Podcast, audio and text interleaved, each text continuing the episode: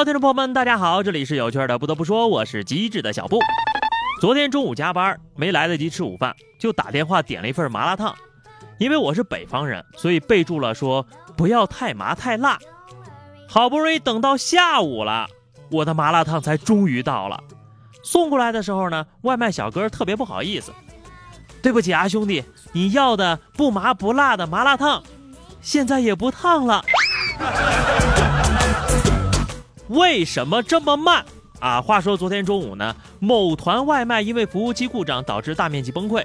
结果呢？外卖订单付款出现了延迟，部分用户付款后，系统仍提示尚未付款，客服电话打不通，系统毫无反应，官方还没有消息，整整一个中午啊！大哥呀，能不能快点把咱的钱给退了呀？啊，急等着用钱吃饭呢！要不是我卡里钱不够了，我才不等着不麻不辣的烫。你们处理问题的速度要像收钱那么快就好了。强烈建议啊，你们家改名算了，就叫饿死了。看来呀，以后还是要在办公室备点东西。你看那王老吉就不错，清热解渴，据说还能长寿呢。广药集团的官方微博最近邀请一波小伙伴们一块来喝王老吉，主要想表达一个观点：对喝王老吉可延长百分之十的寿命。就这一观点呀，得到了嘉宾的点赞以及全场掌声。这鼓掌的全场到底是谁呀？啊，出来走两步！这真的是继茅台能护肝、董酒能抗癌之后的又一伟大创举了。照你这么说，要是一直喝的话，寿命会以越来越小的时间单位无限延长了呀！又下火还能续命，果然是旅行居家必备之良品呐！长生不死指日可待，赶快给西游路上的妖怪们普及一下啊！还吃什么唐僧肉啊？其中呢，广药集团还点名了其中一位非常重要的站台者——华大基因的尹烨。但华大基因的 CEO 啊，当场就出来打脸了。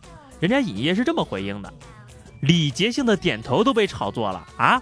虽然同在一个 panel，也喝了王老吉。但不能代表认可此结论呢。尹烨呢，顺便普及了一下常识，关于人类寿命延长是综合课题，迄今为止啊，没有任何单一因素能形成如此显著的差异，以及得出了一个重要的人生经验：以后参加论坛别随便点头，礼节性的也得克制住。尹总否认三连，不是我，我没有，别瞎说哈。哪里是人尹总点的赞，明明是鲁迅点的。跟你们说了多少回了，别引用活人的名言，容易被当场打脸。我是十分的纳闷啊，你说这百分之十是怎么算出来的？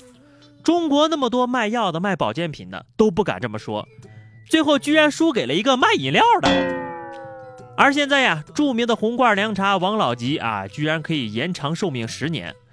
这是世界公共卫生多少年的努力都难以达到的呀！这要不拿个诺贝尔医学奖，只能说明这奖项对人类不够重视。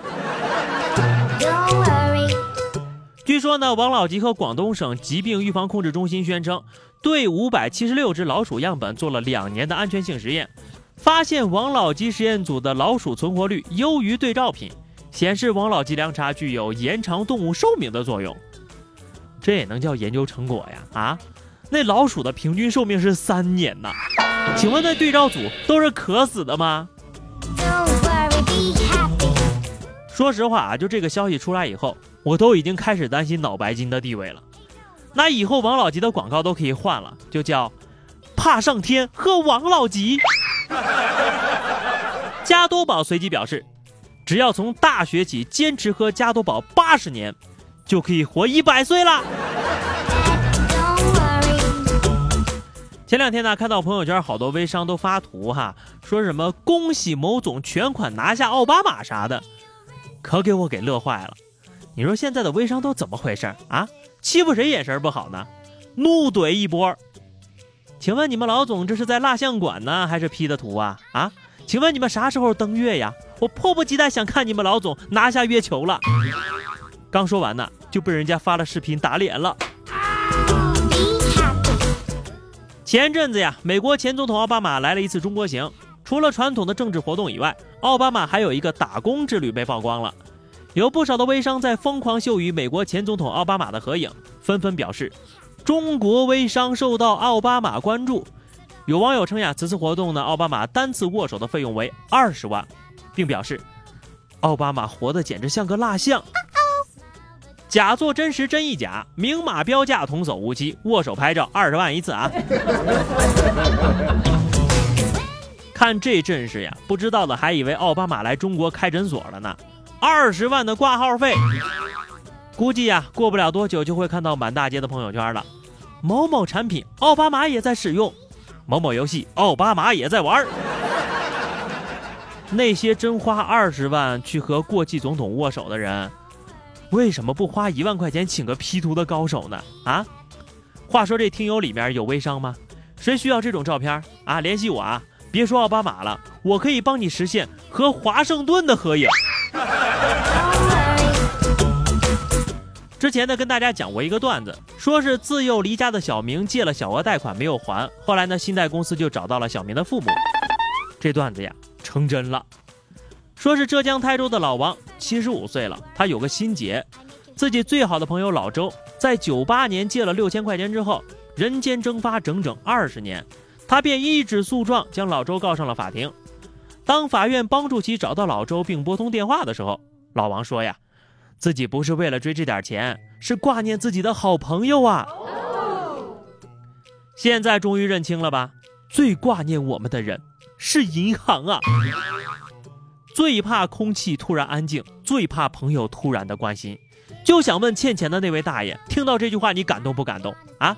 你看我，毕业后换了五个手机号了，几年没联系过的同学呀，结婚的时候还是联系到了我，感动啊！